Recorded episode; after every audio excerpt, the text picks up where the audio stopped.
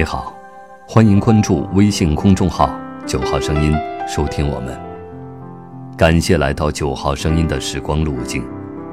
今天与您分享：是什么把我牵引？离开生我养我的故土，转眼已经二十年有余。父亲为我一九九零年之后的生活做了一个总结，叫做“南征北战”。闺蜜九九在我和先生相识五周年的日子，写来如下一段话：你总是会带来些意想不到。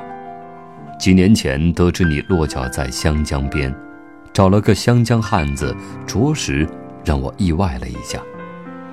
以为你就此做了湖南媳妇，谁知你又随夫回到了北京，更是没有想到。不过你们的相亲相爱。却并不令人意外。五年间，由北到南，由南到北，你随爱迁徙，乐此不疲。无论在哪儿，你们都因爱相随。知我莫如九九，我实在不是一个爱折腾的人。前十年，我的迁徙的确是因了爱情的牵引，但二零零九年，我们之所以能够身居北京。却是因为亲情的牵引。这种牵引是源于我的父母、我的亲人、我的故乡。在离开家乡的十年，我偶有机会回家小住，每次都是匆匆再匆匆。匆匆的，母亲一边为我整理行囊，一边唠叨：“回来的时间太短，小时候你爱吃的东西还有好多。”没有来得及为你做呢。匆匆的，望着满院的枯枝瘦藤，父亲想了又想。明年回来两次吧，争取一次是在花开的时候。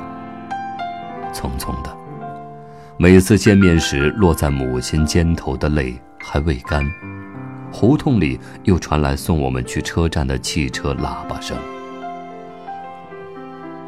当泪水再次模糊了车窗外向我挥手的父亲、母亲的模样，坐在一旁的先生总是有些手足无措。他唯有把我的手放在他宽厚的掌心，用力握了又握。如今离家近了，无论大小节日，我终于都可以回去了。清明节到了，母亲专门打来电话。说利用这个小长假回家住两天吧，还说父亲在庭院里种了韭菜，头茬还留着，专门等我回家为我包饺子吃。归家的心不容我有半点的犹豫，放下电话的那一刻，我恨不得插上翅膀立即回到故乡，回到爹娘的身旁。中午吃过水饺，趁父母午休的空档。我溜出家门，穿过胡同，来到街上。二十年久吗？也不是太久吧。为何一切都变了？当年我离开家门时，那几位熟识的坐在家门口晒太阳的老人，已经相继去世。同学的妈妈，当年有着男人般壮实身板的王婶儿，由于突发疾病，被迫坐在了轮椅上。街上跑来跑去的一个个顽皮而陌生的孩子，上前一一询问，却都是我儿时玩伴的后代。恍惚中，走来一位高个子男人，他看着我，犹豫着，我望着他，端详着，直到他喊出我的名字，我仍然怕认错人似的，迟迟不肯叫出他的乳名。你长得还真像你父亲当年的模样。都这么说，他不好意思的嘿嘿笑起来。是我变老了，你，你是变漂亮了。我激动而感慨着，不止为小学同学对我的夸奖。天黑前，父亲从外面拎回一大篮子的野菜。父亲一边摘菜一边对我说。像这种东西，再高级的商场都买不到。一会儿，让你妈给你做凉拌，你好好的品尝品尝。父亲的满脸欣喜，并没有改变我一贯对野菜味道的猜测，要么苦，要么涩。晚餐，母亲把一盘凉拌野菜端上饭桌，我夹了一根放进嘴里。